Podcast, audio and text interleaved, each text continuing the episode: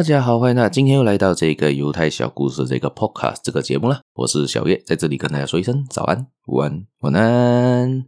今天呢，欢迎大家又来到这个管我怎样活这个单元呢。今天我们要分享的呢，是跟之前的题目有一些些相关呐。之前我们分享的失败的领导嘛，就领导的十宗罪嘛。今天我们来分享的是呢，成功的领导者必备的素质。也就是他必须要有的这个特质，才能成为一个成功的领导者。以下呢，其实他也是蛮多点的啦，基本上也是十一点，总共有十一个重点，呃十一个特质，是一种数值啦。所以呢，现在我们就来分享一下这十一个数值啊。在节目接下去之前呢，请大家的继续的收听，继续的订阅，继续的分享出去给你的亲朋好友，也别忘了呢，去我的 FB，去我的 Insta，去我的 TikTok，去我的小红书，去我的 YouTube，哦，好长，呃，去这些平台呢，去帮我点个赞吧，去收听一些可能之前一些的节目啦。啊，除此之外呢，下面还有一个 link，上面有一个连接是 Buy Me a Coffee，大家可以点进去里面看看一下，如果有兴趣的话，可以帮我。做一个小额赞助啦，可以让我有更大的动力做下去，可以给大家更好的节目啦。我们就开始今天的节目吧，也就是说到了领导的十一大素养啦。这十一大素养呢，素质呢，特质呢，OK，好，都是一样的东西。它是什么呢？第一，勇气。第一，为勇气是非常非常非常重要的东西。我要重复的再重复，就是勇气很重要。为什么重要呢？因为呢。你一定要有勇气，你一定要有那一个动力去做。你有动力了，你有勇气了，踏出那一步，你才可以开始成功做你要做的事情。或者假设一个人连勇气都没有，一开始就在那边怕这个怕那个，很胆怯这边胆怯那边的事情，他根本没有勇气踏出那一步的话，如何能成为一个好的领导？如何能成为一个好的人呢？连人都难做啊，因为你根本就是举足不前。根本就一直在那边坐着，那边一直在想，我会做这东西，我会不会失败？做这东西我会怎样？根本没有勇气踏出去啊！所以很多时候的勇气呢，是赶赶他们就出去了。好，我们来说一些举例啦，以我现在可以想到的举例啦，一些我认为勇气就可以发生的事情。我们不说那些呃英雄轨迹、英雄事迹啦，英雄事迹那个是我们另外说。而勇气呢，我们想回来，你的勇气是用在哪里？就好像。我们讲回，好像讲 Steve Jobs，Apple 的前总执行长嘛，乔布斯嘛，华语翻译叫乔布斯嘛。他做了什么事情呢？他可以在高呃那个大学就辍学，然后就在他的 garage，就在他的车库就开始了他这个 Apple 产业。其实那时候我问你的话，假设你没有勇气，他从头开始一直在想，诶，这个会不会成功啊？这个会不会做得到啊？根本他不会开始，他就是有那个勇气呢，踏出了那一步呢，才容易的去执行他要的东西。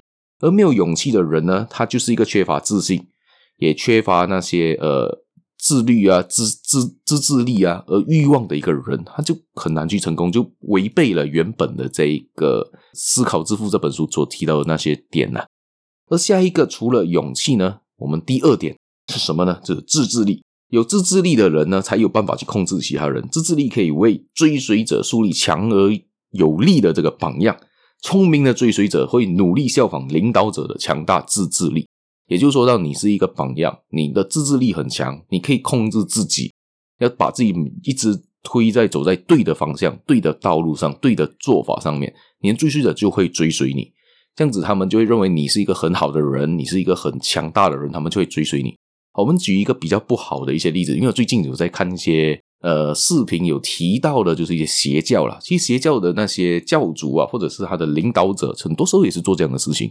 他就给人家感觉他崇高、崇大、很神圣，所以他追随者就会追随他。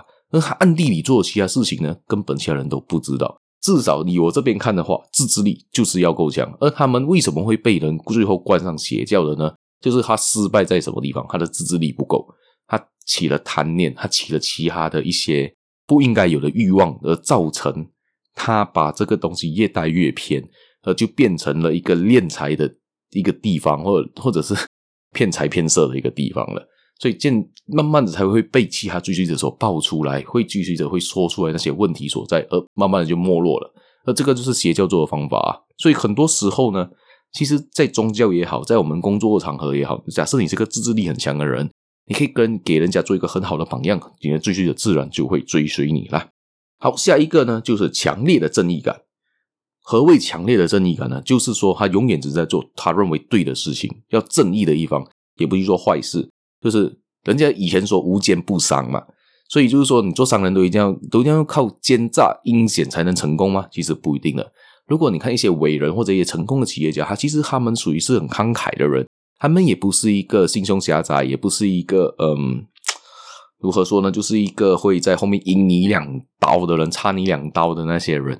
如果他常常做这些人呢，他追随者肯定不会追随他，因为他这个人不够正义，不够正派。另外的就是，我跟你做生意的话，我已经知道你是一个这样的人呢，谁要跟这种人做生意呢？所以呢，其实无奸不商这个东西，我不完全赞同这一句话。那个只是占一些小部分人，他会赚到一些小赢小利，但是他要成为一个成功的伟人或成功的企业家呢，是很难成功的。因为怎样来说呢？这一个强烈正义感呢，就是要很重要、很重要的，他就是。在任何领域、任何一个东西身上呢，你都必须要有这个正义感。如果没有正义感呢，领导者就无法指挥追随者，更无法得到大家的尊敬。这个很直接嘛。好，下一个呢，下一点呢，就是果断。OK，果断也是很重要。为什么说果断？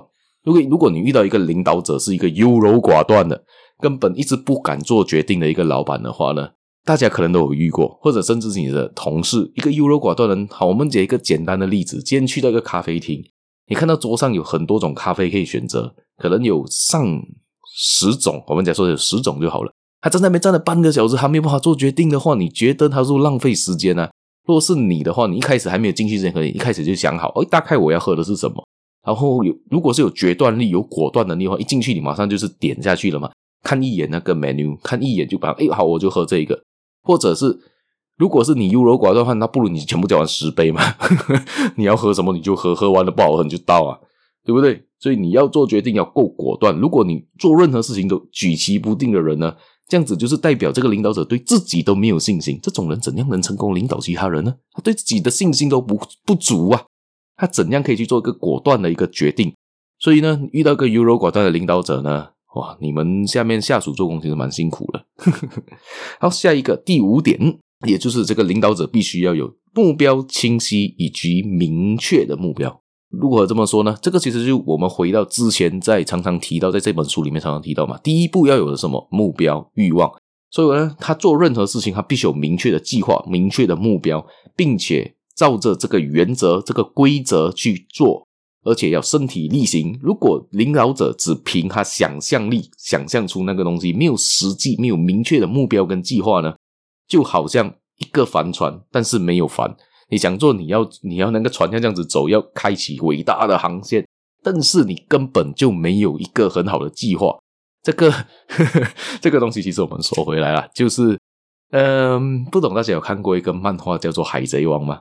其实你问我的话呢，他的主角，他这个船长路飞呢，这个路飞呢，其实就是有这个特质，就是他不管思前顾后，他其实还有一个伟大的目标，就是找到 One Piece，但是他根本没有计划执行，还是靠他的下属去帮，还是靠他的朋友、看他的伙伴来帮他执行这个东西。其实，如果你假设今天我们。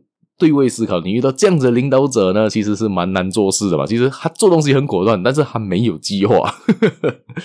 所以呢，你问我的话呢，一个好的领导者，一个成功的领导者，一定要有一个很清晰的目标，还要把这个地方，把你这一个团队带去哪里。他如果是没有一个目标，没有一个方向的话呢，基本上他带你去荷兰。